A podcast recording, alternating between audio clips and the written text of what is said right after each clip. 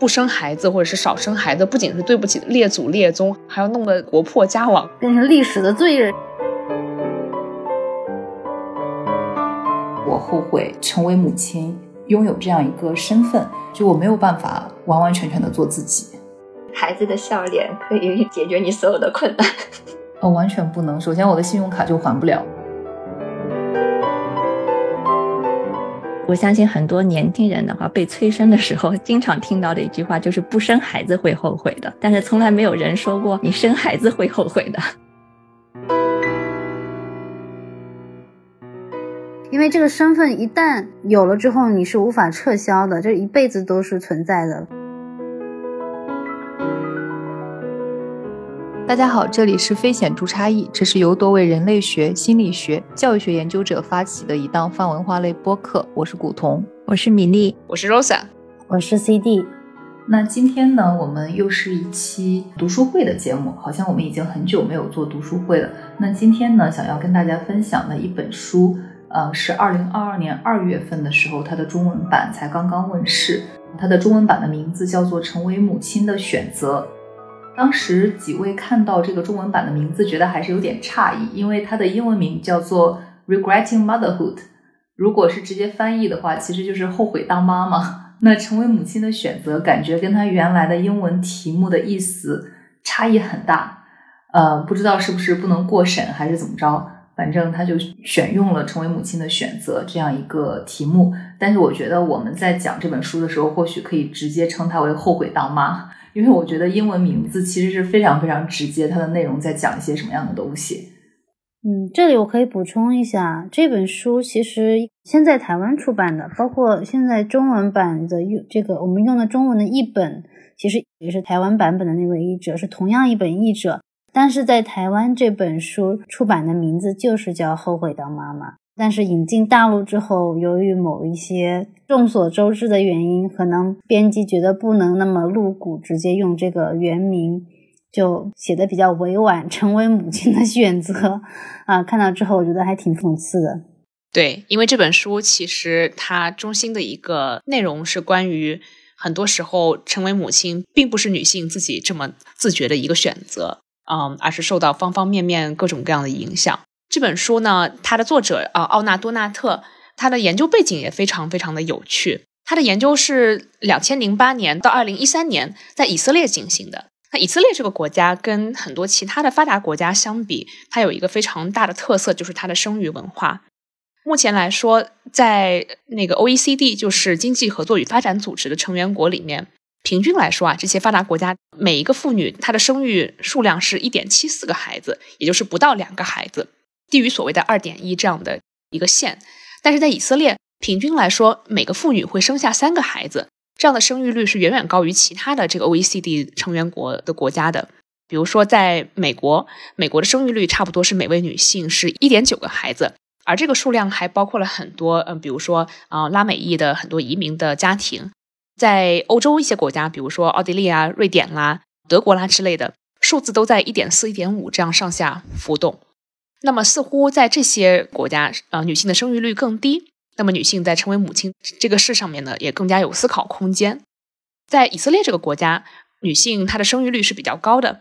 在这一点上面，似乎也拜她本身这个国家它的很多的历史文化、宗教特色所赐。比如说，跟她的这个建国历史有关系，呃，非常非常强调在那里建国的犹太人要多多生育，以保证这个文化种族的延续。所以在这方面，它的生育的文化是非常强大的。另外，以色列它跟别的国家相比，很早就有就有很强大的，比如说，嗯，支持妇女生育的很多政策啦，给他们灵活工作的一些选择啦。另外，还有一点特别有名的是，它有很先进的医疗技术，帮助不能呃生育很多子女的夫妇去进行，比如说呃人工方面的辅助生育。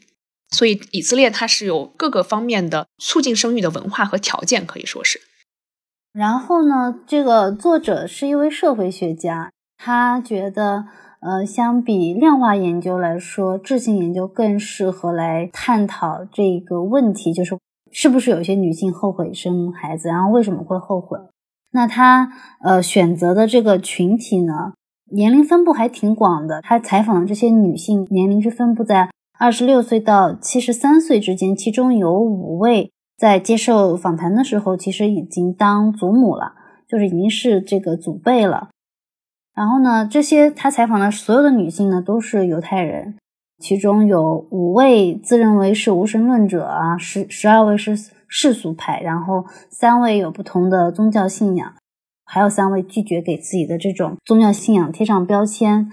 他采访的这些访谈对象里面呢，有十四位是中产阶级，两位为中上阶级，七位母亲自认为是劳动阶级，教育程度相对来说，我觉得也是比较高的。十一位都拥有大专或者是大学学历，三位拥有专业证书。有一位女性在接受访谈的时候正在攻读商业分析师学位。然后在她访谈的这些对象里呢，有二十位曾经都是有过工作的，其中有部分人在受访的时候依然是职业女性，有三位是家庭主妇。关于他们生育的孩子的数量，这一点是我觉得特别有趣的，就是他访谈的这些女性里面呢。有很多女性都是生育了不止一个孩子，只有五位女性是有一个小孩，其中有十一位女性有两个孩子。这十一位女性之中，有一名是生的是双胞胎，然后还有女五位女性有三个孩子，这里面也是包括了一个双胞胎，还有一个是三胞胎。有两位女性有四个孩子，这些孩子的年龄跨度也很大，最小的是一岁，最大的已经四十八岁了，就是那几位就已经成为祖母的这些家庭里面呢。访谈的这些女性，她的家庭里面有一部分孩子是有特殊需求的啊，就是存在自闭症啊，或者是这个注意力缺陷综合症。还有一个我觉得比较有意思的是，他采访的这些女性里面有一位自认为是同性恋，但曾经与男性交往，生下了一个孩子。他们的目前的婚姻状态呢，有八个人是已婚的，或者是有长期伴侣的，其中有十四位已经离婚或者分居了。有一位是寡妇，然后所有的这些女性，她们其实应该都是在成年以后成为母亲的，没有人是青少年时期就怀孕生子的，或者一开始就是单亲妈妈。不过这个可以留到后面就再讲。就是我后来读完这本书，觉得比较有意思一点，但是作者没有特别深入的去探究的，就是那些生了一个之后还继续生的这些女性，她们到底是怎么思考、怎么去考量这件事儿的。这是这本书的一个大致的研究的对象群体，还有他的方法。他的方法主要是应该是做访谈，就可以看得出来，就是从刚才 CD 的介绍里面，他的受访的对象可以说，不管是从孩子数量，还是他们的婚姻状态了、宗教信仰等等方面，相对来说是比较多样的。然后社会阶层也是，就虽然是还是偏中高，但是还是涵盖了几种不同的社会阶层。所以说，从这个层面上来说，他的发现并不是仅仅局限于某一个阶层或者是某一种家庭状态的女性，而是能够涵盖各种不同生活境况的女性，并且她的年龄跨度是特别的高。我觉得这一点也是非常值得注意的。我们其实，在读这本书的时候，已经是好几个月之前，我们就想安排这一期读书会的。应该是快一年之前吧。对我们几个读这本书，应该是在二零二二年的四月份左右。印象中，因为当时我是三月份刚生完小孩嘛，所以基本上还是处于坐月子还是刚出月子的时候读的这一本书。我当时在读这本书之前，我就设想了一下，就问我自己这个问题：我后悔当妈妈吗？然后我自己当时的一个想法是，哦，我不后悔当这个特定的孩子的妈妈，就是我们家小朋友的妈妈。但是我可能某一种程度上其实是会后悔，呃，成为一个母亲这个身份。可能是因为当时我刚生了孩子没有太久，然后其中生育的过程当然是比较比较痛苦的。就比如说没有来得及打无痛，整个过程非常的迅速，然后惨遭了很多的这个身体上的。痛苦，然后再加上后面的时候，特别是做四十二天的这个检查，我就发现，哎，这个腹直肌也裂的差不多了，身轻惨遭摧残，是吧？对我又是一个很爱运动的人，然后所有的人都告诉我说，哎，这个时间要恢复啊，很长时间一段时间不能运动。我在想，说我这腹直肌都成了一道鸿沟了，这该怎么去修复？所以当时就是身体上经历了一个很大的转变，所以我一直就觉得说，哎，为什么会成为这个样子？但是我不会说我后悔生下这个小朋友。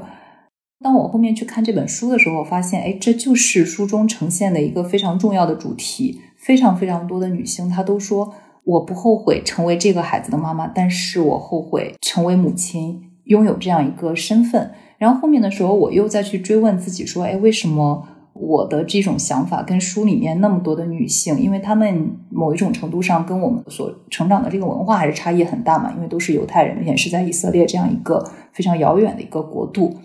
然后我就又开始就是追问自己，我觉得可能有一点搞笑的一个想法，但是的确是非常困扰我的一个想法，就是我似乎有一种非常迷信的一个想法，就是一旦我脑子里面闪过我不愿意当这个小孩子的母亲，或者是我后悔成为我们家小朋友的妈妈，好像我就要被诅咒，或者是我，或者是我们家小朋友就会惨遭不测，呃，以警示我说你这个想法太危险。你这个想法太糟糕，然后我就觉得，其实可能某一种程度上就是被整个社会话语所规训的一个结果，甚至闪过这样一丝念头，都让我觉得是一件很可怕的事情。对，我觉得当有个女性去谈论，比如说我后悔当妈妈的这样的一个事情，或者这样一个话语的时候，周围听了很多人的这个第一个反应，可能就会觉得说，你是不是不爱你的孩子？然后你是不是一个不负责任的人？就是这种社会话语的体系认为，当一个妈妈出现后悔的这个情绪本身，它就是不正当的，是应该加以谴责的。有的时候，就是妈妈本身她也会进行自我的审视。当她偶尔出现这样的情绪的时候，她就会自己会被自己吓一跳，就觉得说我怎么会出现这样的情绪？我是不是一个不够格的、不够合格的妈妈？我怎么可以出现这样的一个情绪？也会进行自我谴责。所以我觉得这也是这本书存在的这个非常大的一个意义，就是，呃，虽然我们之前其实也有很多的讨论，然后这本书作为一个学术的著作的话，它有很多的瑕疵，可能还有很多可以改善或者深入的地方，但是我觉得它的这个社会意义可能更大一些，就是让我们能够看到妈妈其实是会出现这样的情绪，出现这样的情绪，并不是说只有你一个人。并不是表示你这个人有什么样的问题，或者你这个孩子有什么样的问题，而是一个是正当合理的，就是会出现的这样的一个情绪。这个作者他首先他谈论了这个后悔这个情绪本身，就这本书其实它围绕的一个主题是说，为什么后悔后悔这样的情绪在做母亲这样一件事情中间突然就变得不能言说了。这个作者他一开始他就说了很多，就说后悔这个情绪本身其实是特别正常的。我们日常生活中间天天都会遇到，比如说我们买了一个错的商品啊，我们哎呀后悔了，买错了，我们要把它想把它退掉，或者是说可能交往了一个渣男渣女，然后后悔了跟这个人交往，赶快分掉，或者是找到了一个不这么适合的工作，读了一个不喜欢的专业，后悔了把它换掉，这些好像都是能够很正当的去谈论的，并且能够得到很多人的一些情绪支持，就说哎呀真可怜啊，你怎么就读了这么一个专业，等等等等。但是是似乎在当妈妈这个事情上面，这些正常性就全部就消失了。大家马上对你的是惊讶、谴责、鄙视，然后自己会被自己吓一跳嘛？这样子，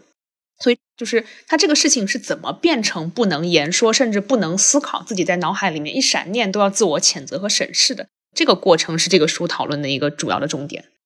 对我当时读的时候，我也觉得他的这种跨领域的，还有一些历史的对照很有趣。作者在书中就讲到，在法律领域，就是当有罪的人被定罪的人，他表现出后悔的行为，或者说承认后悔，这会被视为是一种对自己的行为负责任的一种态度，是会被认可的，而且会可能会还会得到褒奖，比如说会减刑之类的。但是当谈到养育孩子和母亲身份的时候，如果这个母亲表现出后悔这种情绪，会被视为是放弃责任。所以这一点对比就很有趣，在法律方面，后悔好像展现的是一个人的理性的还有道德的这种立场；但在母亲身份，后悔就相反会被视为是缺乏理智和不道德的。人家会觉得你这个妈是不是是不是疯了？你居然居然会后悔。还有就是他讲过一个很有趣的历史的对照，作者可能也是查阅了一些历史文献，然后他说，在这个宗教戒律占主导地位的十二世纪。当时也会有一些女性，她为了这个宗教信仰，她会放弃家庭和孩子，会进入修道院，就追求自己的宗教理想。在当时的社会，这一些女性她会被当做是应该要受到敬仰的英雄，就是地位是很高贵的。然后在佛教里面，其实也是有类似的传统，就把娃扔了，对吧？不要了。我第一次听到那个，就是释迦牟尼抛家弃子出去悟道成圣的时候，我当时简直惊呆，就是你这干的都是啥事儿？你是人不？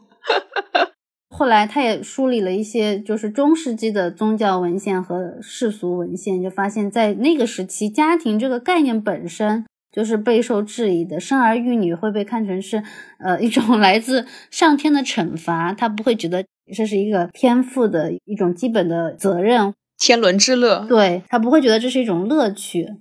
所以我觉得就是可能从这些角度去看，你就会觉得大家在我们的社会习俗中，大家所视为理所当然的，哎，后悔当妈这种念头不可以有啊，你甚至都不可以说出来，其实是一些需要去反思、去审视的一些先见，甚至可以说是一些偏见。作者其实在描述自己的研究过程的时候，他也提到过。他在招募研究对象的过程中，其实也遭遇到一些困难，因为他知道这个话题其实是一个竞技类的话题。他有联系到一些女性，可能一开始是愿意来参加访谈的，然后在访谈的前一天就通知他，他他们不想来了，不想参加了，或者临时取消。所以可以看得出来，即便是以前学术为研究为保护伞的这样的一个场合下，这些女性还还是不愿意或者说不敢来这种场合来谈论自己内心的这些感受，就无法冒这个最小的最小的风险，生怕被别人知道了，说我竟然还有脑子里还曾经有过这种想法。说这个后悔情绪的，听到的最多的就是。我相信很多年轻人的话，被催生的时候，经常听到的一句话就是“不生孩子会后悔的”，但是从来没有人说过你生孩子会后悔的。对，我觉得我们在一定程度上，当有人对我们这样说话的时候，我们理智上可以去跟他驳回。比如说，我们可能都被催生过，在某一个人生阶段，然后我们可能都会跟家里人去去 argue 这个问题，包括像我妈之前也会催生。然后他还会对我说：“你工作做得再好都没用，只有你生了一个孩子，养了一个孩子，别人才能看到这是你的功劳。”就会说类似于这样的一些话。那我肯定就会说：“哎，我愿意生就生，不生就算，关你什么事？”呃，也可以用这样一种方式去回应他，或者是用一些更理性的方式去跟他去掰扯这个事情。但是。情绪似乎是一种非常原始的人会有的一种体验，而我在理智上我可以去跟别人 argue 这个事情，但是我觉得，哎，我还是没有办法去忍受情绪上感受到哪怕一丝丝后悔当这个小朋友的妈妈，所以我觉得这就是非常有趣的一点，因为我们现在可能都会觉得说这是我的自由，并且这本书里面他也讲了很多。在现在的很多的言论里面，大家都会觉得生孩子是一个个人的自由选择。但是，当你不断的去刨根问底、刨根问底这个事情的时候，你会发现，它其实是被裹上了“这是你的自由”这样一个外衣。而在这种社会话语的这种塑造下，其实这个并不是绝对的一个个人的自由选择，要不要生这个孩子。对这本书，恰恰就是说，这个后悔的情绪不被允许，甚至不被允许谈论，本身也说明这个生孩子既不是自然选择，也不是个人选择。我还记得我之前就是在我还没有准备好要生孩子的时候，呃，曾经受到过无数人的这个质问，说的最多的就是说，你不生孩子，你不觉得你你很自私吗？我当时其实第一次提到这句话的时候，其实我愣了一下。为什么不生孩子是自私呢？当时我的考虑就是觉得，因为尤其是我们就是学心理学出身的，你就知道养孩子是一件，就是你还是预期到养孩子是一件不容易的事情，是需要投入很多时间和精力，甚至是需要一些基本的养育的一些知识的。你对生孩子这件事情就会变得更加的谨慎，你希望自己是一个比较好的准备好的状态下，你才会去计划生孩子。但是就是这样一个过程。就从我的视角看，我觉得这是一个更负责任的一个表现。但是在好像很多的人的眼里面，他是认为不生孩子是一个不负责任的表现。我花了很长时间都没有转过来这个逻辑。当时那些催你生的人，他们觉得你要为谁负责？对这个自私，相对来是是对谁说来说是自私的呢？呃，可能一个是对我的父母，就是祖辈；另外一个就是可以对未出生的孩子。对祖辈的话，他们就会觉得，如果你不生孩子的话，在我们那个小地方的文化氛围里面，他觉得说你的父母会受到非常大的这个压力，就是觉得你们这个家庭可能是不正常的，会在你的整个社会群体当中受到排挤。然后你不生孩子的话，会造成你父母的这样一个困境，并且认为是一个不孝顺的一个表现。另外的话，好像他们有一个臆想当中的一个未来会存在的这个孩子，然后你把他扼杀了，不让他来到这个世界上。像你们三个都是独生子女，我在一定程度上能够理解第一层自私。如果不生小孩的话，就把香火给断了嘛。但像我的情况是。我是我们家的老三，我妈总共生了四个，也很难说得上她这一辈子享受了非常这个其乐融融的家庭生活，反而在这生养四个孩子的过程中，以及运营整个家庭的过程中，其实是遭了非常非常多的罪的。但是像她这样依然在不断的去劝我生孩子，她既不缺孙辈，然后。我又是女孩，那么在传统而言的话，其实我不生孩子对于我们这个家庭的影响其实并没有那么的大。但是他也依然会不断的去劝我生孩子，包括很多的时候，他都会把这个孩子的事情放在首位。但是有趣的是，在他整个的过程中，或者说我们成长的过程中，我也没有觉得他特别把孩子的事情放在首位，有可能是在忙于生计吧。你有没有就是去当面问过他有没有后悔过当妈妈这件事情，或者说有没有后悔过生四个孩子，生那么多孩子？我能够猜到，我这样子去问他，肯定会说不会后悔的。但是我不知道会不会他在某一刻后悔，我不知道他有没有后悔生我们四个，但是他肯定后悔嫁给我爸就是了。我的猜测啊，可能你妈的后悔停留在生了第一个，生了第二个，然后生到哎生到你第三个的时候，觉得终于刷到一个可以用的号。我觉得非常吊诡的就是，我在成长的这个过程当中，就是你不断的会感受到你是父母的负担和累赘，因为他们经常说，比如说我为你付出了多少多少多少，为你牺牲了多少多少多少，甚至是有的时候说，因为你的这个存在。比如说，爸爸妈妈虽然关系不太好，但是为了你，我们还是还是要坚持在一起。就是类似于这种话语，就是传达给你的这个意思，就是你会觉得你给他们添了很大的麻烦，你成为了他们负担，甚至你毁了他们的人生。但是等到要催生的时候，完全是不遗余力，就是觉得你一定一定要生个孩子，然后这个孩子多么多么的好，让你的人生多么的完满。虽然他们也说不出为什么会让你的人生变得更加的圆满，明明从他们的经历来看，让他们的人生变得更加的残缺。所以爸妈才是 PUA 高手是吗？然后那个话语可能是你都已经把我们人生毁成这样了，你竟敢还不生个，还要继续毁我？所以就很很奇怪。就刚才我们讲到了，大家经常会听到的一些不绝于耳的这些话，你不生孩子肯定会后悔。还有一个话就是，女人不生孩子是不完整的。这句话是我一直不能够去理解的一句话，就是我不能够理解为什么我生了孩子我就完整了，我完整在哪儿了？我记得前两年还发生过某次杨丽萍，就是那很著名的舞蹈艺术家，在网上被人因为这点而指摘的情况，我当时看了也真是我火呆的这种心情。就是人家那个艺术成就，然后底下有人留言，就是哎，女人没有生过孩子，人生是不完整的，就是那个脑洞之清奇。这个也在很多很有成就的，比如说女性的科学家呀、艺术家，即便她在自己的专业领域达到了很高的这个水准或者是高度，但是还是会被一些不知道哪来的这种评论人质疑说，哎。你拿了这么多奖，或者说你拿到了这么样的成就又怎么样？你又没有生过孩子，你以后老了又怎么怎么怎么样？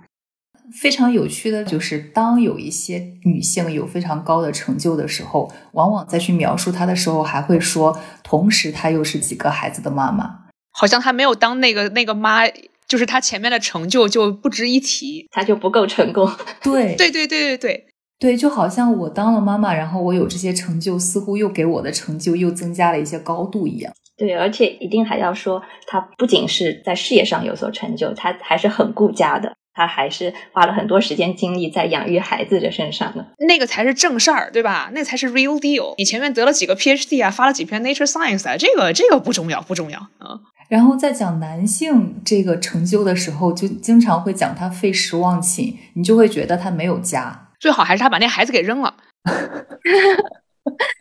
介绍男科学家的那些文章当中，他根本不会去介绍他的家庭情况，所以你根本不知道这些男科学家有几个孩子。但是你介绍女科学家的时候，你永远都知道他们家里有几个孩子，谁来带孩子，他每天花多少时间带孩子，就仿佛那个写的作者都在替那个女科学家心虚似的，一定要把这些细节加上给他找补，就生怕这细节没写，就把这个人的一一世清名给毁了一样。刚刚提到的，就是说社会上就存在很久的，包括我们这种从小听到大的，什么不生、没有生过孩子的女人是不完整的，没有孩子的家庭也是不完整的。我觉得这个社会这种规训的话语，其实可以好好的去挖掘一下。而且，呃，我们在看书的时候时候会发现，书中访谈的很多女性，她们在描述自己生完孩子之后的这种心路历程和经历的时候，往反而是。会提到一些相反的观点，就是他们不觉得，包括我们自己哦，你没有觉得生完孩子之后自己变得更完整了，反而是生了孩子这件事情，可能让你不管是身体上还是心灵上，你都开始变得残缺了。我觉得我不仅残缺了，简直都快没有了，不仅残缺了，甚至残废了，是吗？残疾了。对，然后腹直肌是一道道鸿沟，简历上是一个一个大洞。还要去做盆底肌修复，嗯，对我我我是已经修复到此人做过，然后后来放弃了，只要不漏尿我都可以接受。我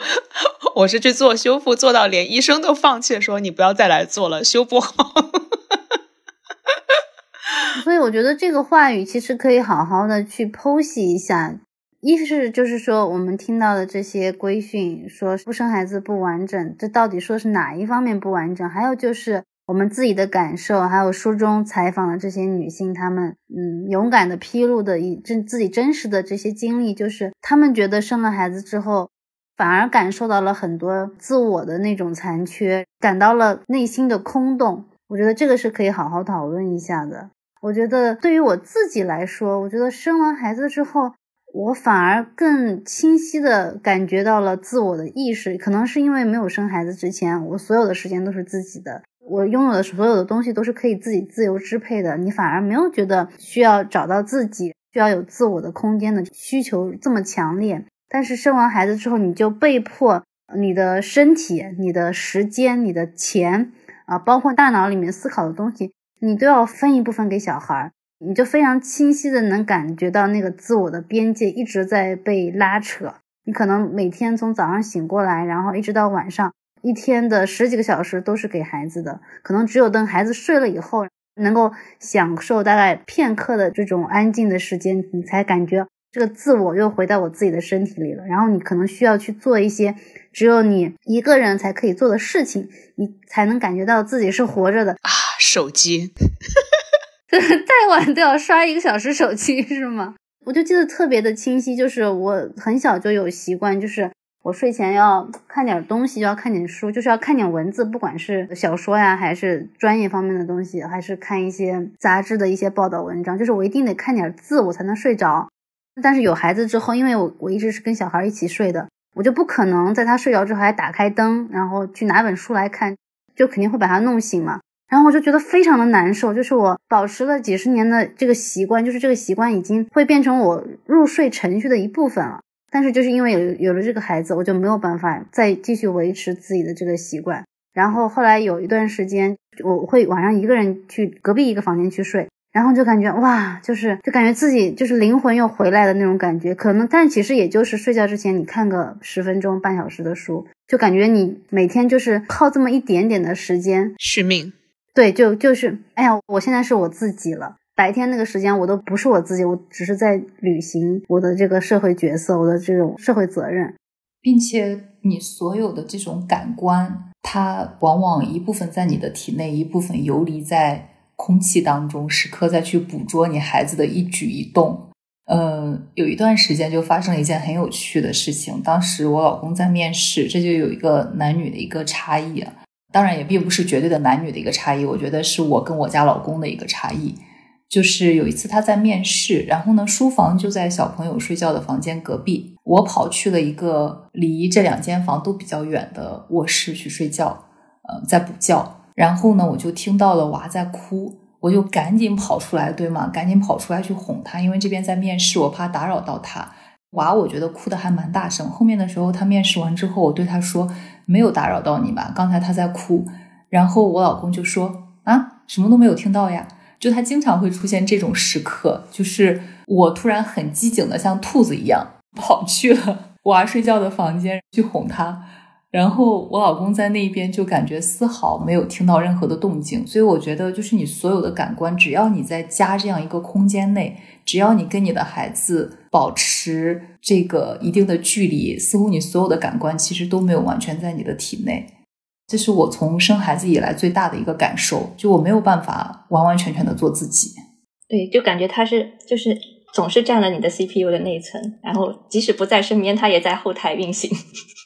我觉得就是书中为什么很多人就是他采访的这些女性说，为什么说自己不后悔成为这个孩子的妈妈，但是她后悔自己选择了成为母亲，就是自己给自己添加了一层这样的一个身份，因为这个身份一旦有了之后，你是无法撤销的，这一辈子都是存在的，不是说你一个会议这个 逾期了，你就可以你不想参加，你可以取消，这个是无法取消的。这个身份，它会剥夺一部分你的这个主体性。对，我觉得这本书特别好的一点，也是把这个后悔当母亲和爱不爱这个孩子两个事情分开来了。我可能生孩子之前没有办法理解这一点，生孩子之前，可能我跟其他人一样，可能会把当一个人说后悔当母亲的时候，我可能会直接把它等同于他是不是后悔生了这个孩子啊。但是当我当了母亲的时候，我就非常深刻的理解了这种情绪，就是。你会很爱这个孩子，但是同时你又很后悔自己当了母亲这件事情。我有个朋友，他也曾经分享过他的这种感受。他说他真的很爱很爱他的这个小孩，但是如果再选一次的话，他会选择不生，因为时时刻刻要记挂一个人的感受太不好了。然后我就会觉得，因为有了这个孩子，好像就是我无时无刻不在担忧和忧虑着一些事情。呃，有很多事情可能是在没如果没有这个孩子的话，我根本不会去担忧和忧虑的。比如说去年我们风控的时候，假如说我只有我和我老公两个人的话，啊，可能会遇到一些困难，可能会因为很多的社会环境感到愤怒或者无力等等。但是我不会像有孩子的这个状态下感受到那么深的那种忧虑和甚至是恐惧。有的时候开始担心，如果我阳了怎么办？我把这个病毒传染给我孩子怎么办？然后有的时候是担心，如果我还没有阳，孩子阳了怎么办？会不会会有人把他跟我分开？然后我就会想到他如果分开的话，他会多么的心碎和恐惧。那个时候我就会焦虑，处于一种非常深的一种焦虑的这种状态。像这有了孩子这种这种担心和忧虑就永远不会停止，而且这本书里面也提到了说，即使在一些母亲她不用履行母职的时候，但是因为她有这样一个孩子，她这样的一个牵挂、忧虑和对她的这个情绪状态的影响也永远不会停止。这也是导致他们即使有些母亲她不需要履行母职，那有可能是这个孩子他是比如说是给父亲抚养的，也有可能他的另外一半或者他其他的亲属非常的给力。啊，他可能不需要承担非常多的这个母职，但是他的这个后悔的情绪就从来没有消失过。书里面还提到过一个跟你刚刚说的这点是有联系的。他说，当妈妈的这个情绪，它其实不是一种阶段性的一个情绪化的表现，不是因为你刚刚生完孩子激素的关系啊，你有可能有一段时间的产后抑郁，会有点后悔。你可能孩子四十多岁了，你还是在后悔。这个就是他不是在书中采访了几位年纪比较大的女性嘛，就是已经七十多岁了，已经当祖母了，就是他们已经步入晚年了，自己的孩子也成年了，不再需要他亲自去照顾了，但是他依然会存在这种后悔的这种情，他依然还是会后悔成为母亲。对，这个其实也破除了一个迷思，我们很多时候因为不允许母亲存在后悔的情绪。然后导致母亲产生这样的情绪的时候，我们都会用各种各样的理由来证明她的这个情绪只是暂时性的或者不正当的。比如说，当她不想生孩子的时候，然后你就说啊，你只是现在买还没有孩，等你有了孩子，你就知道生孩子是一件多么好的事情了。你不生的话，你会后悔的。等你生了孩子之后，如果你还后悔的话，他会说，可能只是孩子还小，等孩子大一点，你就不会这样想了。等孩子大一点，如果是还这样想的话，他可能就会说，哎，等孩子成家了，离开家了啊，你就会知道这个过程啊，多么有这个成就感啊、愉悦感啊，然后满足感啊等等。但是这个本书里面就证明了，即使那些女性，她的孩子都已经长大成家，甚至已经抚育下一代了，她们的这个后悔情绪依旧存在，没有因为不同的阶段而消失。在这本书中，我觉得有趣的一点是，它也区分了可能我们会混淆的另外两个东西，一个就是后悔的这种情绪，还有就是在做母亲的这个身份的纠结方面。我觉得这也是非常有趣的一个区分，因为我们总是把后悔跟很多的东西等同，像刚才说的，等于不爱孩子，等于你对于你这个作为母亲的身份很矛盾。但其实这又是两个不一样的东西。在这本书中，他有去讲到，就我们可能都会经历这样一种作为母亲的这种身份的一个矛盾，可能在某些时刻，我们会经历非常非常多的挣扎，会经历非常非常多的挑战，我们会去抱怨等等。但是这些也不等同于后悔，后悔这种情绪好像是一种很特别的情绪。有时候我在想，之前父母说的啊，这个我们都是为了你干嘛干嘛干嘛干嘛了，是不是某种对于后悔情绪表达的一种一种变体？他们只是不把它称为后悔，但是他把这个自己的一种情绪，呃，作为对孩子的愤怒的发泄啊，或者是这种形式的抱怨给表达出来。但是他们其实他们想表达的是一种不被允许表达的后悔的感觉。我觉得有部分可能是，另外一部分父母可能是通过这种方式来对孩子进行 道德绑架，以达到他的某种对目的。我会更宁愿我的爸爸妈妈对我说：“哎，其实我有点后悔生小孩，或是我有点后悔结婚，我原完全可以有一个不一样的人生。”我宁可他们这样跟我讲，而不要去用那一套 PUA 的方式，或者是道德绑架、心理控制的方式告诉我说，都是因为生了你，怎么怎么样，都是因为他生了你，为你牺牲了这么多，你还不怎么怎么样。其实我宁可他们去跟我讲他们后悔，因为我觉得从某一种程度上，作为一个孩子，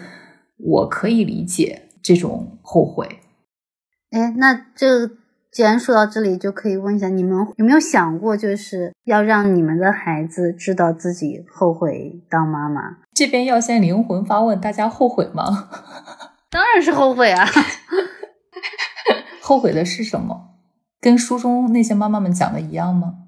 我觉得我我比较像的一点就是，有了孩子之后，你永远的你的 CPU 就被占用一部分。你永远在担心、忧虑一些事情，就是这样的一个状态，让我觉得有一种受困的一种感觉。我会觉得我这样那种后悔的这种情绪，跟爱不爱孩子这个区别，我觉得很微妙，就是很难，好像很难，感觉不是很容易被理解的这样一种状态。就是如果我把这个告诉我的孩子的话，我觉得如果他把两者混淆在一起的话，可能会对他有个伤害，所以我会在这一点上会比较谨慎。嗯，C D 后悔什么？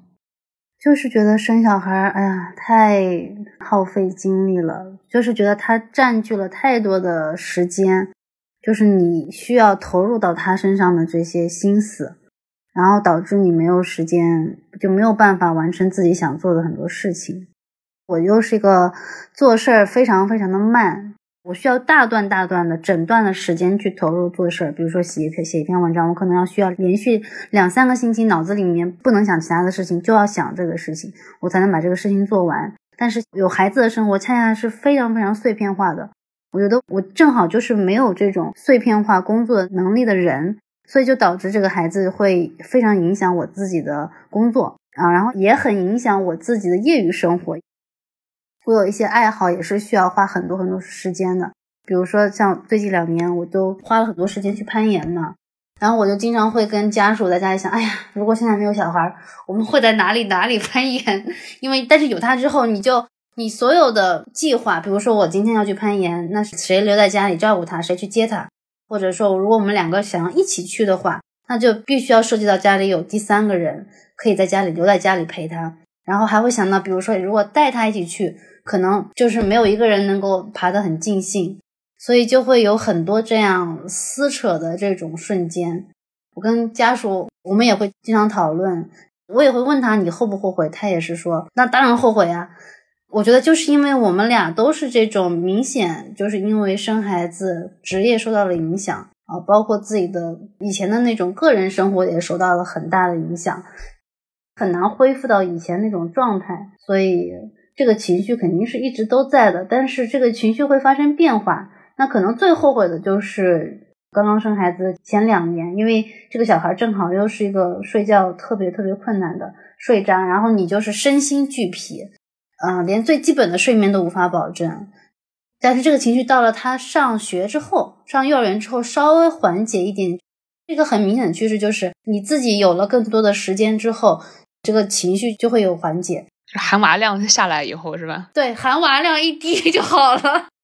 就是我觉得会有一些条件在里面，比如说我们后来找到一个特别好的阿姨，她可以承担很多很多的家务，包括可以帮我们分担很多遛娃的这个任务之后。我就感觉自己有了更多的时间可以做自己的事情，我的这种撕扯感就缓解了很多。包括寒暑假回到老家的时候，爸妈可以帮忙搭把手带娃的时候，我也会感觉好一点。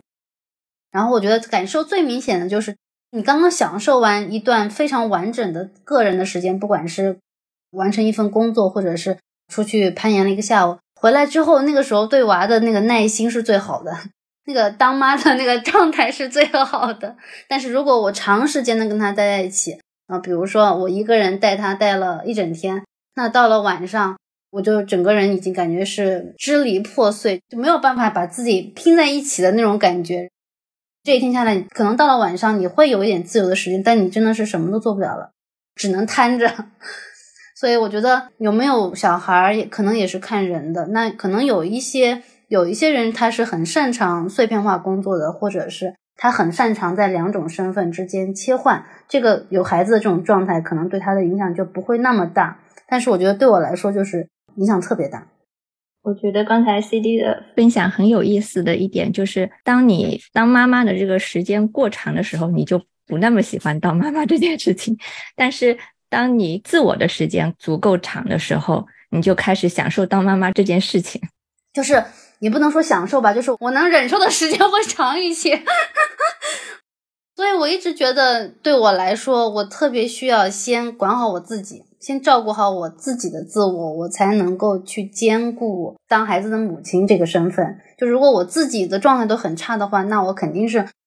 没有耐心去跟孩子打交道的，没有耐心去应对他的那些情绪。所以我觉得这一点对我来说特别的重要。然后还有一个原因呢。因为，嗯，我不是一个特别享受就是照顾小孩的那一挂的人，就是我不是那种，哎呀，这个小孩特别好可爱，我就会一直抱着他这样去 ra 他的那种。所以在孩子小的时候，他跟我还没有沟通能力的时候，我就会觉得跟他待在一起特别的无聊，就是你得想方设法，就就是一个人像个傻子一样唱歌给他听，给他读一下他根本就听不懂的绘本，我就会觉得非常的无聊。我当时就会觉得家庭主妇可能是世界上最。最难以忍受的工作之一了，但是他大了之后，就是他开始有一定的交流能力，然后他也会观察到一些东西。我跟他待在一起是会有一些真正的人类之间的交流的时候，我会觉得这个时间稍微没有那么难熬。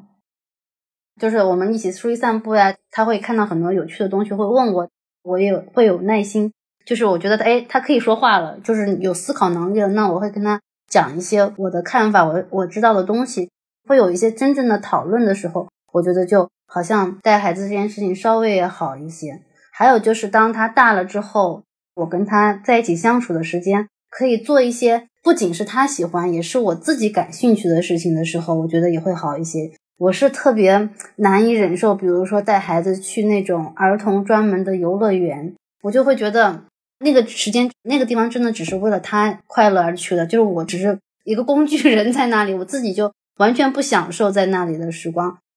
但是他现在大了嘛，比如说可以去动物园呀，可以去植物园呀，或者就是去外面徒步啊之类的。对对，攀岩，我一直盼着他什么时候能攀岩，所以我就觉得，嗯，就是他真的是可以成为跟我相处的一个一起生活的人了。我觉得这个就会稍微感觉会好一些，这种后悔的情绪会相对来说没有那么强烈。嗯，Rosa 呢？呃，我自己没有后悔过，好像我也没有后悔过。所以此处不知道是不是因为我们两个生了女儿。之前的时候，不是米粒还分享过一篇文献，说生儿子，呃，生儿子的这个人的身心健康是不是受损更严重一点？是，显然我们俩是重伤。对对。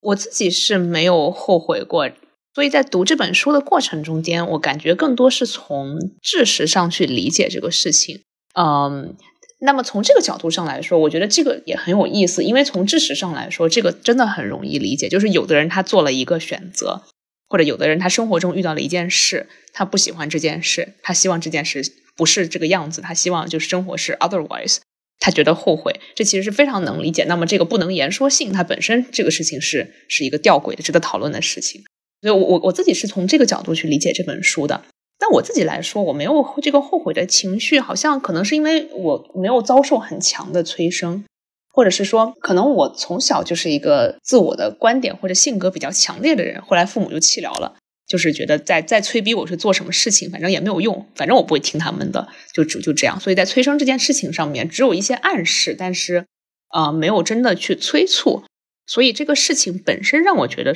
生育这件事情，我还我还催逼了家属很久，因为我很喜欢孩子，就是我很喜欢 run 孩子。比如说，我觉得 C D 家孩子特别就就很好 run 呀，很小时候也很好 run。我是个很很喜欢小朋友的人。所以，好像生孩子这件事情，在我很小的时候就是人生计划中间的一件事情。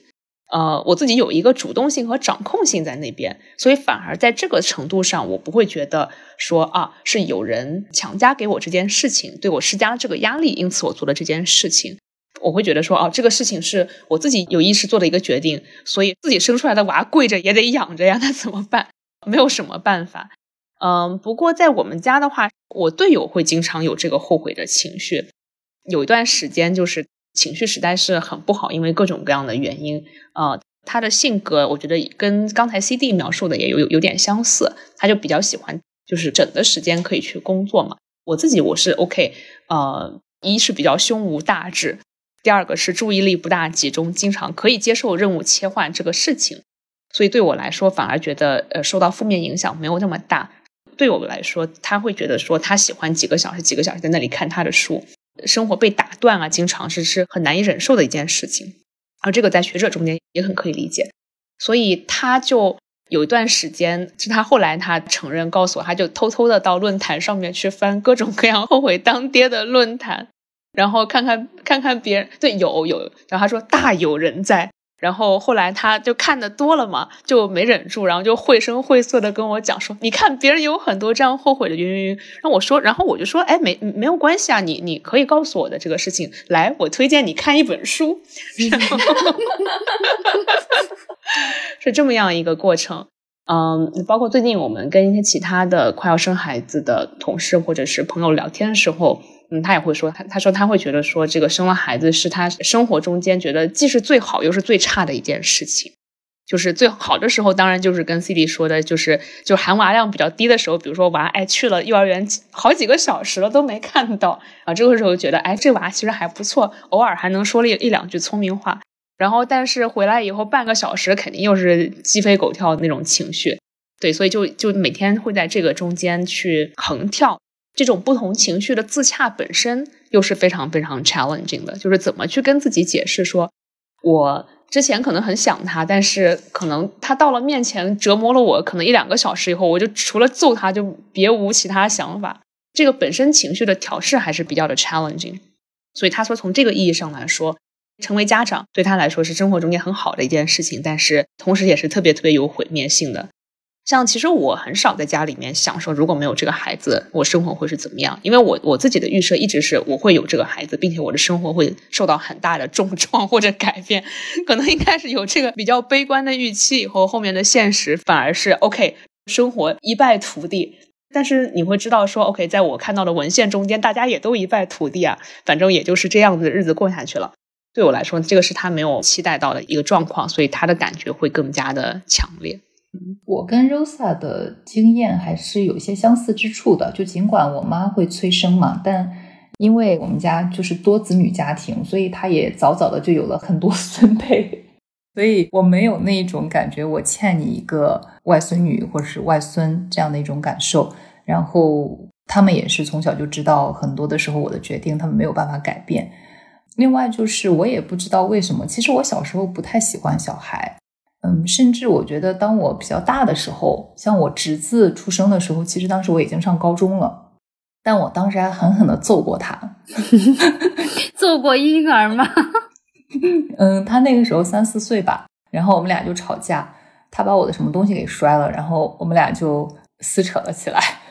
所以在那种时候，我是觉得我不太喜欢孩子。我也不太愿意跟他们去相处，我不知道是什么时间去发生了这样一个改变，可能某一种程度上是跟学了心理学这个专业，然后后面又去，嗯，做发展心理学相关的一些研究，可能潜移默化稍微改变了一点。但我觉得好像也是我从很早的时候就知道，我肯定会想要生一个小孩儿，就是我当时想着说，哪怕我不结婚，我可能都会去生一个小孩儿，就你可以通过其他的方式去生一个孩子嘛，所以。可能某一种程度上是因为我是多子女的这个家庭，所以我从小的时候像跟我爸妈的关系就没有那么的亲密，或者说他们的很多的时间和精力其实就是要分成四份，所以我从来都没有跟他们有非常多的这种一对一相处的时间，基本上没有，没有什么亲子一起去做一个什么样的活动。我从小到大感觉长大的过程中，就陪伴我的都是我的兄弟姐妹，然后还有我的很多的亲戚。阿姨呀，外公外婆呀，都是这些亲戚，所以我爸妈的影子是比较淡的。我觉得在我的整个记忆的这个过程当中，所以也有可能是因为这样一个缺憾。如果从心理学上来说，可能就是我会把这种情感去投射到我现在跟我女儿的关系上面。可能我在照顾她的过程中，似乎就是在重新去修复，或者是有一种不一样的妈妈跟孩子的一个关系。我女儿就是小时候的我，可能是我内心非常渴望的拥有的一种跟爸妈之间的一个亲密的一个关系，所以我不是很清楚从什么时候吧，就非常确定我肯定是要生小孩的，哪怕我没有没有老公，我也可以有办法去生。嗯，所以生了他之后，就是让我感觉到对我的人生影响比较大的，其实就是身体上的，因为身体上的是一个非常直接的一个伤害。然后慢慢的，当后面的时候，你就不断的去降低自己的标准嘛。嗯，那腹直肌分裂了就分裂了吧，好像只要这个肠子不突然凸出来就够了。嗯，盆底肌坏了就坏了吧，只要不漏尿就能接受。所以我感觉就是你不断的在降低你自己的这个标准。我觉得特别有意思的一点就是。C D 跟古潼两个人可能一开始都不是那么喜欢孩子的那那种人，但是最后是一个后悔，一个不后悔。我跟 Rosa 有点像，我是从小就很喜欢孩子，我小时候也特别喜欢带我的表妹。我长大之后，就是我朋友啊、什么亲戚啊，他们家有小孩啊，我也特别喜欢，就那种看见孩子特别喜欢，想要跟他玩，把他抱在一起 那种，而且很享受跟孩子一起玩的这些时光。直到我自己生了孩子之后，才知道孩子那么可爱，是因为我不用管他的吃喝拉撒睡。就是只有别人家的孩子是可爱的。对，就像我现在看到看到你们的孩子，我也觉得很可爱。但另外一点有意思的就是，像我跟我们家小朋友相处的时候，就有的妈妈，我我知道他们真的是就把小朋友当成一个非常。值得怜爱的那样一个小东西，就像养一只小宠物一样。但是好像从我女儿出生之后，我不知道是不是因为她从出生的时候，你们知道她是巨大的宝宝，所以她好像总是比同龄人要大。我在整个她成长的过程中，尽管别人现在也还没有满一岁呢，但我总是会把她当成是一个同伴，而不是当成是一个小孩儿。我也说不清楚这是一种什么样的一个心理，就我没有办法把它想象。不算是大型犬吗？所以就挺有意思的。我觉得这个过程当中，当我我看到别人家的小孩，我也会觉得蛮可爱。嗯，但好像孩子在我的眼中从来都不是一个那种非常小的、值得怜爱的，我一直想要去撸他的那样一种状态。就是我会更喜欢。什么？你们家女儿超好撸的？太肥了是吗？那你会觉得她的存在会是一个很难解决的负担吗？不会，甚至有的时候我工作的时候，然后我稍微累了，我会觉得，哎，跟她去玩个十分钟，我会觉得跟她去玩个十分钟这件事情比我刷十分钟手机更 productive，可能某一种程度上又又能够提醒我自己，哦，我还是稍微负点责任的，就是像那种动物治疗 减压一样，是吧？你这个想法过一年再看看，是不是还是一样的？对，还有你，你是不是就是你工作一段时间之后去撸它十分钟是很放松、很享受的？但是如果你是整天带它，然后中间只能抽十分钟工作的时候，你的状态是不是 会又不一样呢？我觉得，就所有的这些都必须只是暂时的，就不能够是一种长久的状态。有一段时间，我也呃属于就跟我老公我们两个单独带他嘛，就家里面没有其他任何人，单独带了好几天，可能接近一周这样一个时间。那当然，大部分时间都是我在带，但是那个时候我就从一开始就摆正心态，哎，反正接下来这一周你就啥都别想做了，你就管他就得了。所以那个时间我就基本上。管他，然后给他做辅食呀、哄睡呀、洗澡，反正就是所有的一切。嗯，偶尔的时候等他睡觉的时候，并且他白天睡得很少，所以经常他刚睡，我觉得我刚吃完饭又要去管他，那样一种状态，我觉得一两周我可以忍受，但是如果再长，我绝对是没有办法忍受的。所以我觉得一开始我就预料到了，如果家里面没有其他人。那我真的就啥都做不成，最多的时候就碎片化的时间，可能等他睡觉了之后可以稍微搞一搞。但你们完全完全没有办法在工作上做任何的投入。就像刚才 C D 说的，我也觉得，如果是一个家庭主妇、一个全职妈妈的话，我也觉得这是一项不可能完成的任务。对我来说，因为嗯，我觉得可能对于我们四个来说都非常共同的一点，就是我们的身份或者是我们自己的这种自我认同。其实可能只有一部分是来源于作为妈妈这样一个角色，可能我们的身份认同很大程度上还来源于自己的职业，甚至职业可能是主要的身份认同。我经常在接受媒体采访或者是呃什么的时候，别人就会很。经常的像那种典型的介绍女性学者的方式来介绍我，或者是跟我进行交谈，说啊，你不仅是一个学者，还是一个妈妈。我说哦，对对对，我还是一个妈妈。就 是就是，我经常会忘掉 忘掉这这个身份。我很羡慕你这个能力。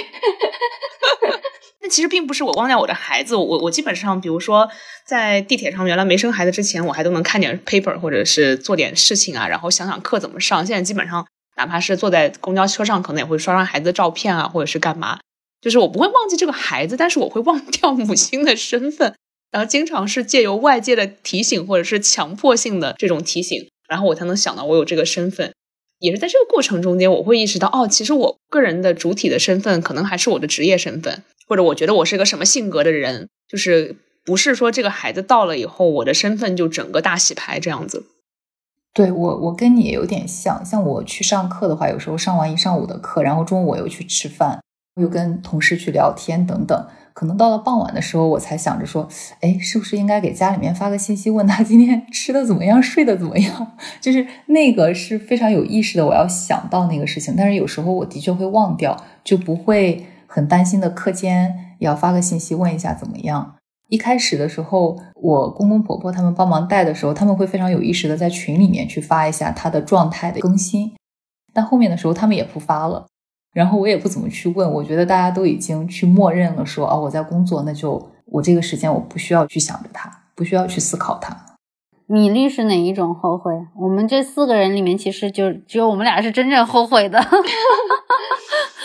对。不知道是不是我性格的关系，就是有了孩子之后就会很容易忧虑和担忧一些事情。我刚才提到过这种状态让我很抓狂，就是我不喜欢自己老是处于这样一种状态。然后在没有孩子的时候，你就觉得一切都是很可控的，不管你遇到什么困难，你会自己想个解决办法，你就总这个事儿总能过去。但是有了孩子之后，你就完全失去了这种可控感，好像又失去了计划的能力，因为孩子总是有很多不确定的状况。突发的这个状况，我觉得我的情绪比较强烈，还是在我们家阿姨走了之后。你们家天使阿姨走了之后，啊，对，天使阿姨走了之后，其实我也有对生孩子之后有个预期，我就会知道有很长一段时间你要接受你主体性丧失的这样一个现实，你可能会牺牲掉很多你的工作上的事情。但是我当时可能也是过于乐观了，我给他的定的可能就是一年啊，可能一年到一年半的这个样子。但是结果后来没有想到，就是天使阿姨走了之后，就基本上就是我完全一个人带他。后来刚上托班的时候，又是这半年就是一直都生病。等到后半年的时候，又是因为各种风控啊、疫情啊，基本也没上几天幼儿园。所以这样一算，我在他身上耗上了大概有三年的这个些时间。尤其是后面两年这段时间，基本上就是绝大部分的时间都是从早到晚一直带着他。不是说古潼说的一样，你有个预期，你可能就这两周就是完全围着他转。我就是完全是这两年完全围着他转，而且有很长一段时间你觉得这个望不到头，因为当时风控的政策还没有转变，然后你会觉得永远会处于这样不确定的状态，永远幼儿园不知道什么时候就封了，你就又要二十四小时带娃了。这种状态也感觉也是加重了我很多的后悔的这个情绪。就是回过去想，如果知道这三年是这个样子的话，我可能一开始不会选择生孩子。所以在这本书中间，其实也提到了不同类型的这个后悔。像有的人是像刚才米粒讲到很多，就是关于这个生活的具体的条件，包括这个孩子的性格特征、他的天性的脾性，还有这些社会大的环境。比如说像疫情风控啊，这样一个本身就是压力很大的条件。当然还有就是家里是否有给力的阿姨，或者是队友啊，或者是祖辈或者其他的家庭成员帮忙带娃。像这本书中间，其实它也有区分，就是有的女性是所谓的有条件的后悔，就是她会觉得是说，如果条件改善了，就比如说，哎，突然队友良心发现了，觉得自己还是个人是吧？然后出去开始带孩子了，或者是天使阿姨突然源源不断的出现在中介的名单里面，或者是。祖辈开始兑现他们当时催生的时候许诺的那些“你生了我帮你带，你什么也不要管”的诺言的时候，她可能会没有那么后悔。但是还有些女性，她会觉得说，单是母亲这个身份就把她绑架了，不管这个孩子有多天使，然后家里条件有多好，她都还是会后悔。不知道你们会觉得说自己是属于大概哪一类啊？或者是你们觉得这样的分类有没有道理？嗯，我觉得这个有条件的后悔还挺符合我的这种情况的。但是从根本上来说，成为母亲这件事情确实对我的人生产生了比较大的影响。感觉就是生了娃之后，人生一直就在走下坡路，所以肯定还是后悔的。嗯，但是可能会随着孩子的这个成长，不同时期你需要对他进行的这种照顾。对你的这个身体精力上的这种要求会发生变化，那就是他长大了一点，他能够跟你交流了，他也自己会慢慢成长为一个能够控制自己的情绪的，有自己想法的，可能还会成长为一个哎你比较欣赏的人，那可能这个就后悔的情绪会慢慢慢慢消解掉。但是作为母亲这个身份，你肯定还是会一直担心，比如说要入幼儿园的时候，我就那段时间就很担心。他会遇到什什么样的老师啊？他会进入到一个什么样的班级里？他能不能适应？那这种担心会一直持续一生的，这就是你这个身份对你的要求。比如说，我现在就已经开始担心他以后能不能上小学的话，能不能听懂老师上课？会不会在学校里面经历校园霸凌啊？他以后长大了能不能找到工作？会不会一辈子啃老？他会成长为一个怎么样的性格的人？他碰到挫折呀，碰到压力呀，他能不能面对，能不能处理？那这种担心，其实我觉得就是跟这个身份绑在一起的。如果没有这个身份的话，你永远不用去经历这些，你你永远不用去操这份心。但是有这个身份，你就会一直担心，一直会有这种忧虑。那在他的人生不同阶段，面对不同挑战，要处理不同问题的时候，你肯定都会一直一直会有这种担心的。你可能也要随之要做很多很多很多的准备和各种各样的工作，去帮助他去处理这些问题。我觉得这是这个身份，这是一种一辈子的一个责任，也能算是一种绑架吧。就是你就绑在这个身份上了，你不可能把这个身份脱掉。每次想到这个，就会觉得很沉重，你就会觉得啊，这个阶段过去了，那下一个阶段又会有新的挑战，会有新的问题，会有新的任务。有句老话说什么“养儿一百岁，长忧九十九”，我觉得都不止九十九，就是长忧一百岁。所以就是想到这些，你就会觉得，哎呀，还是没有当妈会比较轻松，你的人生可能会比较轻松一些。就是你要担心的事情特别特别的多。刚刚还说到，就是要不要跟孩子说这件事情。呃，在他比较小的时候呢，就是还听不懂人话的时候，那我会在家里比较大声的说，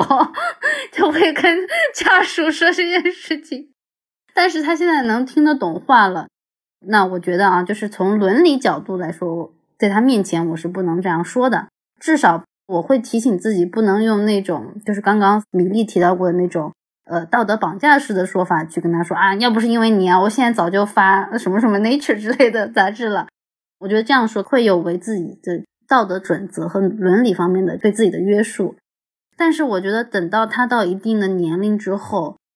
我会愿意跟他讲，就是成为母亲这一路的这种感受和心路历程。我觉得对他来说，能够理解这个也是很重要的，因为他长大之后可能自己也会成为父母，他可能也会经历我现在经历的这些事情。那他如果能够理解自己的母亲，我觉得是很好的一件事情。所以这可能会在他进入青春期之后，会变成一个我们之间会交流的一个话题。所以我觉得这个事情，我你的想象好美好啊！你青春期的时候跟他交流这些事情，他可能那个时候都都根本不想跟你说话呢。但是我觉得做我的孩子，我会对他有这方面的要求，就是你能不能理解，因为他是个男孩嘛。嗯，不管他以后的这个对象是什么是什么性别啊，但是我觉得他也可能会面临这个问题，或者说他需要去理解，不论是女性也好，还是说他的父亲男性也好，你选择成为家长、成为父母，你都会经历这些。然后你的母亲当年也经历了这些，我觉得这个对于我们之间的关系来说，不管是说他作为我的孩子，还是生活中的一个同伴，我觉得是是可以交流的，就我不会瞒着他不说。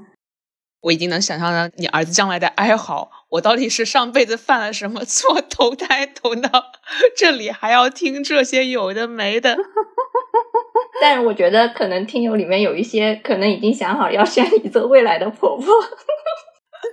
对啊，对啊，我觉得他起码可以非常体恤。对，我觉得特别难得这一点，因为这本书里面其实也。他也问了受访的母亲这个问题，就是会不会对他的孩子表达他的这种呃后悔的情绪，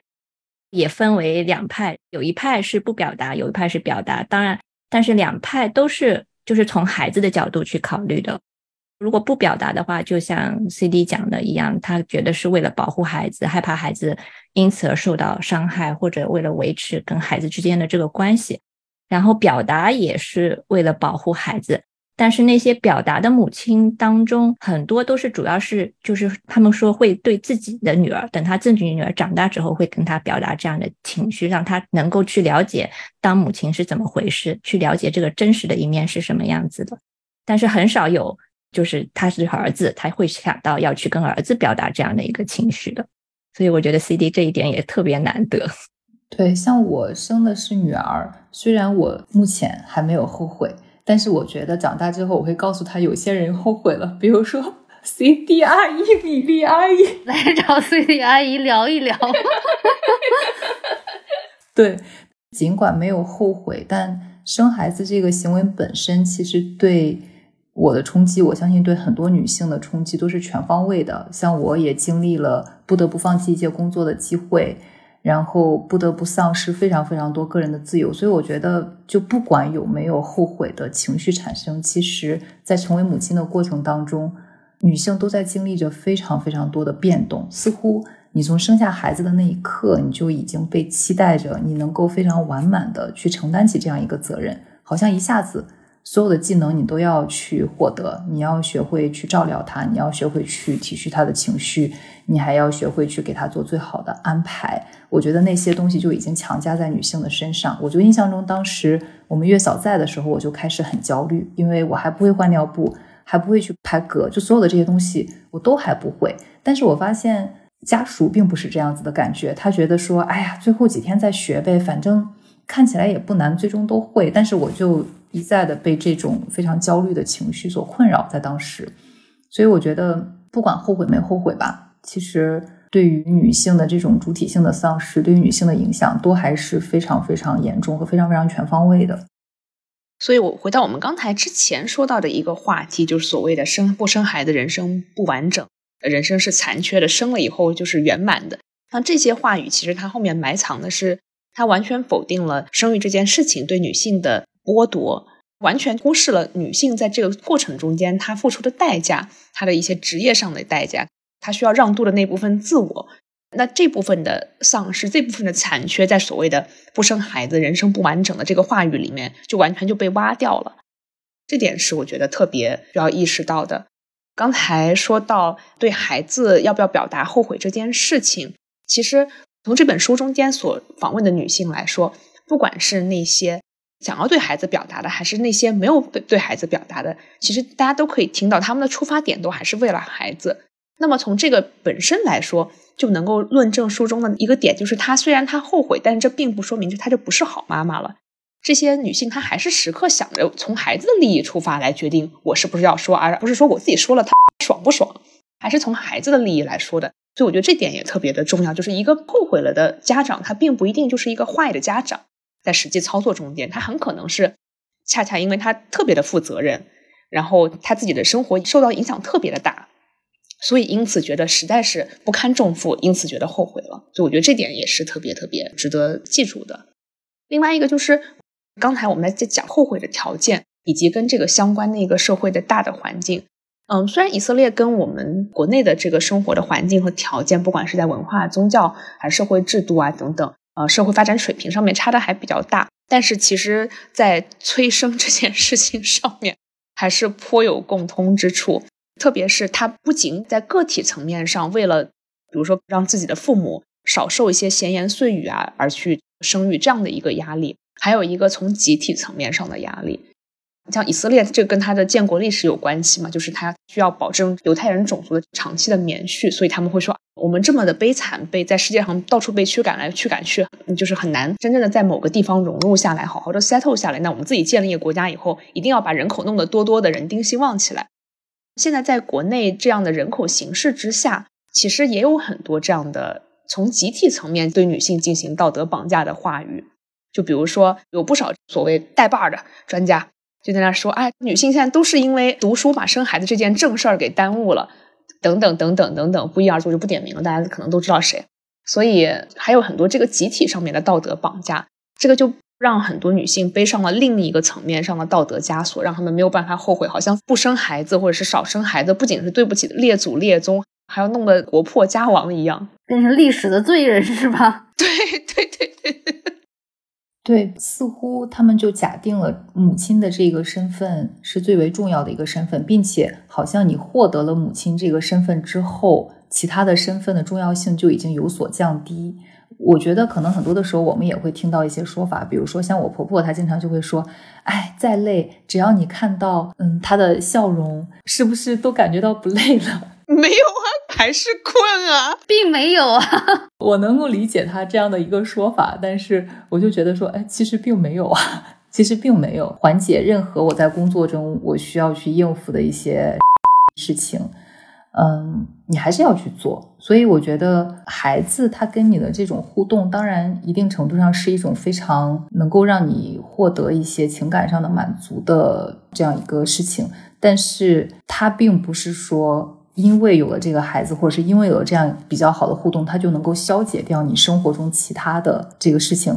对吧？他又不能替我赚钱，又不能够熨平我的生活中的所有的困难。他一张笑脸的时候，你还得陪他玩儿。这个就累的时候，你特别不想看到他的笑脸，你只想看到他那个眼睛给闭上。就很多类似于这样的话语，都在不断的去提醒你，母亲的身份是最重要的。然后跟孩子的这种互动，跟孩子的这种关系，可以修复你其他所有地方的残缺。孩子的笑脸可以解决你所有的困难。哦，完全不能。首先，我的信用卡就还不了，对吧？嗯，但是我之前是有看到过一个研究哈，就是说生孩子之后，你的人生幸福感会降低。但是如果去细看的话呢，你的整个这个情绪状态呢，比没有生孩子的那个群体呢，就会更大起大落。就是痛苦的时候更痛苦，快乐的时候更快乐。就不知道你们有没有体验到这样一种变惊不化，惊喜，刺不刺激？或者你们觉得养孩子的乐趣足以抵挡养孩子带来的那些对你的人生造成的那些负面的影响吗？养孩子的乐趣那是肯定比不上，哎呀，攀岩完成一条特别难的线路，或者写完一篇自己特别满意的文章那种。对我来说啊，我觉得是没有那种就是知识上的乐趣带来的满足感大。但是呢，我觉得。我现在唯一还比较期待的一件事情，就是这个孩子长大以后他会变成什么样的人，然后他会有一些怎么样的想法。呃，就是我我会有一点好奇，他会变成一个怎么样的人？就是在我们这样的家庭长大之后，他会关心什么？他会对什么感兴趣？这可能是我现在就唯一还觉得哎有点兴趣 想要看到的事情。快来立几个 flag，将来就可以绑架你孩子，说你看你妈当年在播客里都说了，你怎么一点长进也没有？但同时也会很担心，哎呀，会不会变成问题少年啊？会不会学习特别差呀？会不会碰到各种各样的问题？嗯，但是从乐趣上来说，就我本人来说，在没有孩子之前，我就是一个。自己能待得住的人，就是我有很多很多方式可以自己消磨时间，然后也不会觉得无聊，所以我没有觉得生孩子会给我带来更多的乐趣。但是呢，会有一些这种不一样的体验，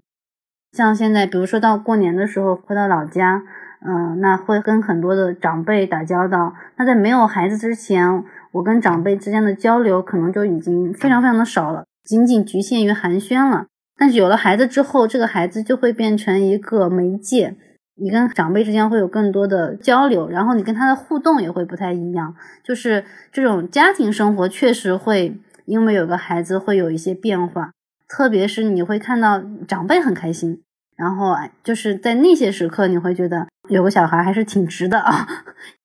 在这种时刻，嗯，就是没有那种因为年龄的增长。你的生活和职业跟老家的这些亲戚啊越来越远了，你就会觉得跟他们的距离越来越远。这个孩子可以拉近你们之间的距离，嗯，这个是一个感受啊。还有就是。有的时候，比如说跟好朋友一起出去玩的时候，如果每家都有一个小孩的话，那种 dynamics 也会不太一样，就是会跟纯成人之间的玩耍会不太一样，会有一些不一样的乐趣。但是这个乐趣值不值，我觉得就就看每个人自己的这种感受了。但是我确实是很少会推荐别人生小孩的，我经常都是劝退的那一个。有啥你觉得呢？我觉得没有办法 cancel out，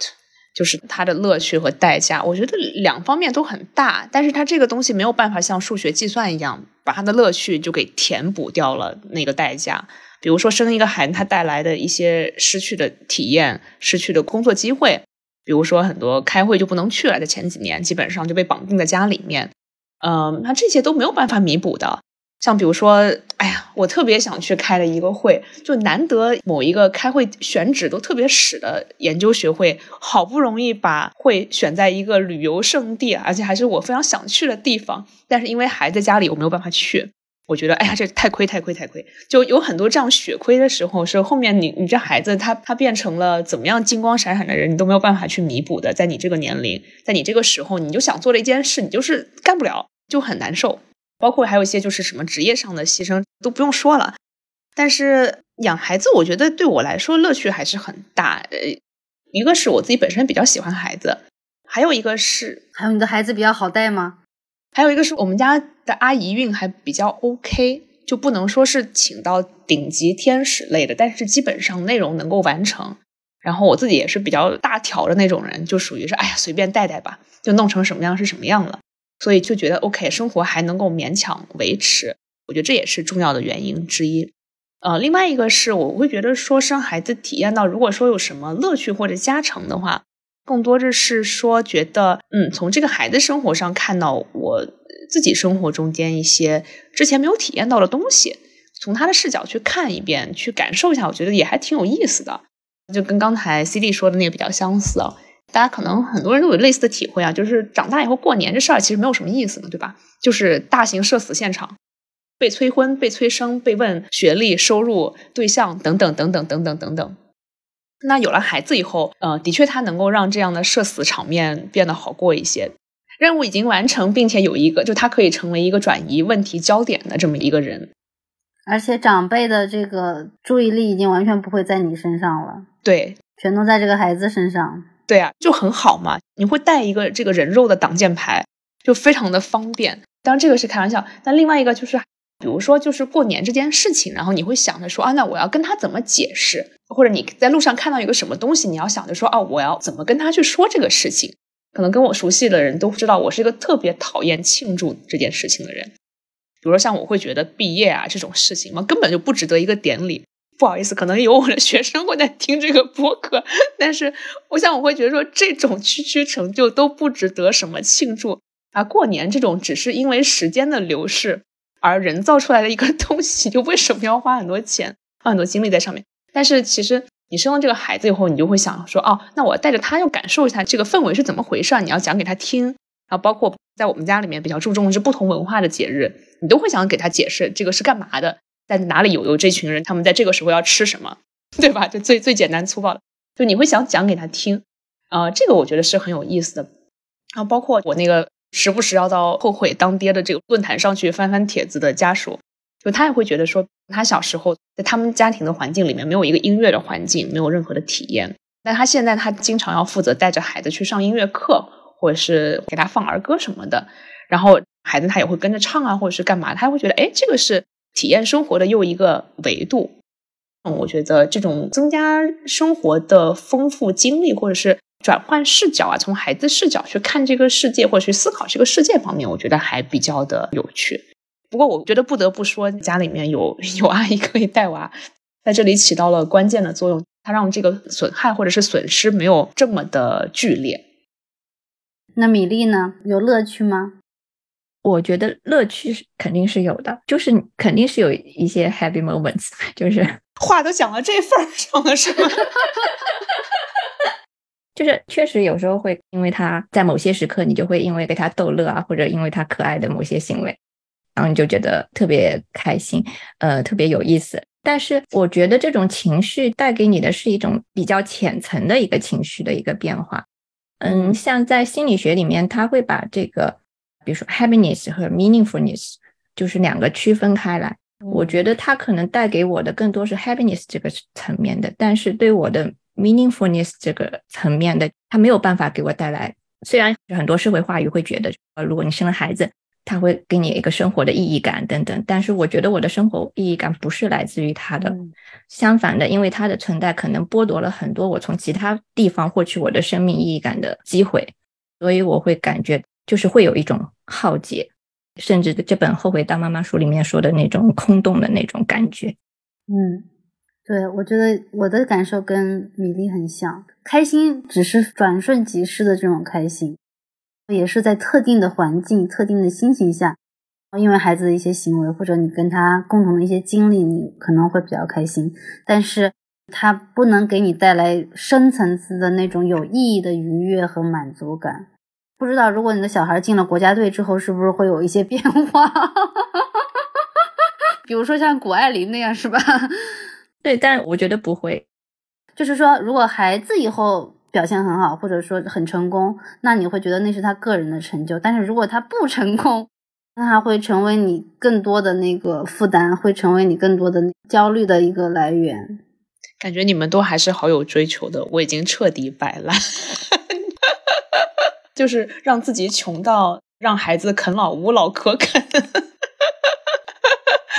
已经做好了这样的心理预期，感觉已经没有什么追求了，所以可能反而稍微好一点。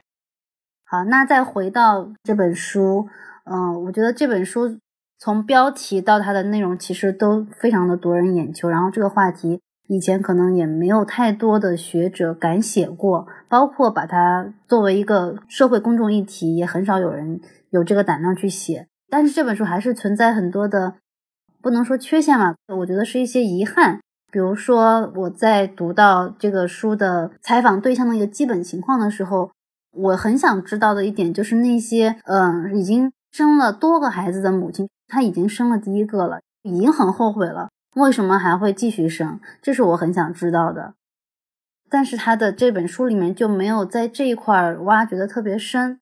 他可能就是简单的提了一下，因为在以色列，他默认的一个习俗可能就是生一个孩子是不够的，就是你至少得生两个，所以这些妈妈可能会觉得，哎呀，我既然都生了，生了第一个了，那第二个我就继续生吧，呃，反正我就一次性把任务完成了就就完了。但是我就会比较想，如果这个研究者能够在深入的去挖掘一下。这些生了两个以上孩子的母亲，她第一段生育经历和第二段生育经历带给她的这种后悔的情绪有什么不一样？或者是她到底是为什到底是在一个什么样的一个情境下做出了生第二胎、第三胎、第四胎的这个决定？我觉得是会很有意义的，尤其是对于我们现在所处的这个我们的国家，我们现在所处的这个环境中，可能很多人都是在纠结我要不要生二胎。啊，可能一胎的已经挺辛苦了，挺挑战了，但是可能还是会有一那么一点点想要生二胎的意愿，但是可能还在纠结。啊，我觉得这一点是这个书呃没有挖的特别深的地方。还有一个讲到之前我们也提到的，就是它的样本选择方面，在这个书的样本里面，它有比较高的比例是已经分居或者是离婚的这样的家庭。那这样家庭的比例，在这个样本中间占的比例，显然是比普通的这个人群中间要高比较多的。所以在这里，其实作者他可以更多解释。就像我自己会更好奇的，就是说这样的家庭生活形式会对作者的想法有什么样的影响？比如说他的后悔，在多大程度上是他他后悔变成母亲这个身份，还说他我后悔拜这个渣人所赐，我变成了母亲，我换一个队友会不会更好一些？像这个。我觉得是应该解释的更加清楚一些的，就哪怕他不是这个样子，但是我会希望听到更多的信息。这个不知道是因为他的写作方式的原因，还是他在访谈的时候可能没有想要去知道这个对象生活的一个原貌。因为这本书里面虽然说他采访了一共二十三位女性，但是他在书的写作的结构上，他其实是按主题来写的。它不太像那个第二轮班那本书，它是以家庭为单位，就是你每一章都可以读到一个很完整的这个家庭的故事，在这个家庭的具体的情境中去理解这位女性的处境，以及她为什么会做这些决定，她的感受是怎么样的。那我觉得这是很多这一类的书的一个不能说通病吧，是共同之处。我们之前读的那本《回归家庭》，还有好几本书，其实都是这样的，就是。呃，你在读书的时候，你看到的就是一些碎片化的一个，把它按照主题整理在一起的这种女性的感受。但是每一个女性，她每一个家庭到底是怎么样的，我们是没有办法读到的。这个不知道是因为作者的写作方式的关系呢，还是说他在访谈的时候，他并没有太关注，就他没有想去还原这个家庭的原貌，只是去问一些关于为什么后悔生孩子这样的问题所导致的。嗯，但是我觉得在这种具体的 context 里面去理解后悔情绪是，其实是可以给我们很多丰更丰富的信息的。像我的话，我就特别想要知道，因为总是会存在那些他确实是后悔当妈妈的那些人，也总是会存在那些他真的就是很享受当妈妈这个状态的人，从生孩子这个过程当中、养孩子的过程当中获得意义感的那些人。但是这些人的他们的区别在哪里呢？什么样的人会比较后悔当母亲？他之前有什么样的经历，或者他的这个人格的特点是什么样子的？嗯，比如说他书中有一个例子，稍微提到了一点，就是有一个母亲，她说她后悔当母亲，她觉得她的生了孩子之后加重了她的匮乏感啊，并且说生了孩子之后，感觉她是强迫这个母亲去重温那些她认为已经过去的伤痛。那这个其实说明他母亲之前的他个人的成长经历，其实会影响他生完孩子之后会不会产生这种后悔的情绪的。嗯，其实我们在很多的心理咨询的案例里面，包括网上很多对生孩子的讨论里面，其实也会看到很多人想到自己的父母是什么样，他就会非常害怕自己也成为同样的父母，而不愿意去生孩子。但是作者好像在这方面就是非常的蜻蜓点水，也没有展开这方面的讨论和分析。可能是因为作者在这本书里面，他的主要的目的是想论证母亲身份不只可能加重过去的创伤，成为母亲本身可能就是一段创伤的经历。所以他可能，我觉得有可能是有意识的忽略了个体化的一些特征。想要让大家知道，这是一个相对来说比较普遍的一个情绪和感受。对，不过从心理学的角度上，就是因为心理学本身是一个比较强调个体差异、个体特点的这么一个学科嘛。像我作为一个心理学学科里面的人，我还是会比较感兴趣什么样的个体特征比较可能加重或者是引发这样的情绪，这样的一些信息会更有现实的指导意义。他可能会给出更加个性化的一些答案，就是说，哦，那可能对某一些什么样类型的人来说，你可能生了孩子以后，对你来说也未必是这么大一个坑，但可能对某一些类型的人来说，你就高概率有可能会踩雷。嗯，对，如果能看到更多的这种个体的他过去的生活经历，他自己的这种气质类型、性格特征，包括进入婚姻之后他的家庭生活的这种复杂的原貌的话，可能我们可以。更清晰的跟自己的这个状况做一个比较，知道自己如果进入一段婚姻，或者说成为母亲之后，你可能会面临哪些挑战和困难，会跟书里的写的这些境遇是比较相似的。它里面其实好像变成了一个困境，当你产生后悔的情绪的时候，如果你表达出来的话，有可能就伤害你的孩子，或者伤害你自己。就是有没有在一种不会伤害孩子的这种情况下去告知孩子的可能？对，虽然我们经常在这儿批判心理学，但是 给出实际的一些答案是是心理学比较擅长的方面。我在想，是不是有可能是这个作者本身他是社会学的背景，比较擅长的是揭露一些社会上的话语背后的一些假设或者东西，他的重点不在于给出解决方案，但是作为心理学家的强迫症就是。最好还是听到一些实际的，给我上点有用的东西。就是到底这后悔了以后，孩子既然不能塞回去，那么人生要怎么过，对吧？这个其实也是一个很重要的问题。我在想，是不是从这个方面来说，要去允许女性去讨论这个后悔，也才能够进一步推动更多的研究，去让人们知道什么样的时候用什么样的方式去表达这样的后悔，可以将我们想象中的这样的伤害减到最低。就好像已经有的家庭研究，就在离婚这件事情被能够接受了以后，大家就可以好好的去看，比如说父母可能在孩子什么样的年龄段以什么样的方式去离婚，可能会减少对孩子的伤害一样。有了更多的研究，我们也才能去思考说，哦，那如果父母有这样的想法，是要在孩子什么样的年龄的时候，有什么样的理解能力以后。可以跟他去表达这样的心情，或许在对于某些更小的孩子来说，他还没有办法理解这么复杂的情绪，他没有办法理解说父母可以既爱我，但是又有这样后悔的感觉。我想这个可能是要更多的允许这样的讨论出现啊，这个时候心理学家才好发挥这个学科的特点，去更好的给出一些实际的解决方案。还有多一些关于这种后悔的讨论，我觉得。对于还没有成为妈妈的人来说，去多听一些，或者是他们有机会看到这样的讨论和描述，也是会很有帮助的。因为可能相当一部分人生孩子之前，其实他并不知道养育一个孩子到底是个怎么样的体验，而且他可能很难想象，就是未来这个孩子可能是一个怎么样的一个气质特征，他会不会很难养，会不会特别特别的费妈费爹。还有就是这种身份对女性的这种拉扯，我觉得这个可能在公众讨论里是很难看到的，因为就像我们之前说的，这就是一个禁忌话题，没有人敢去承认自己后悔当妈，更没有人会去讲当了母亲之后你经历的这些主体性的缺失这种感受。可以看这本书的名字就知道了。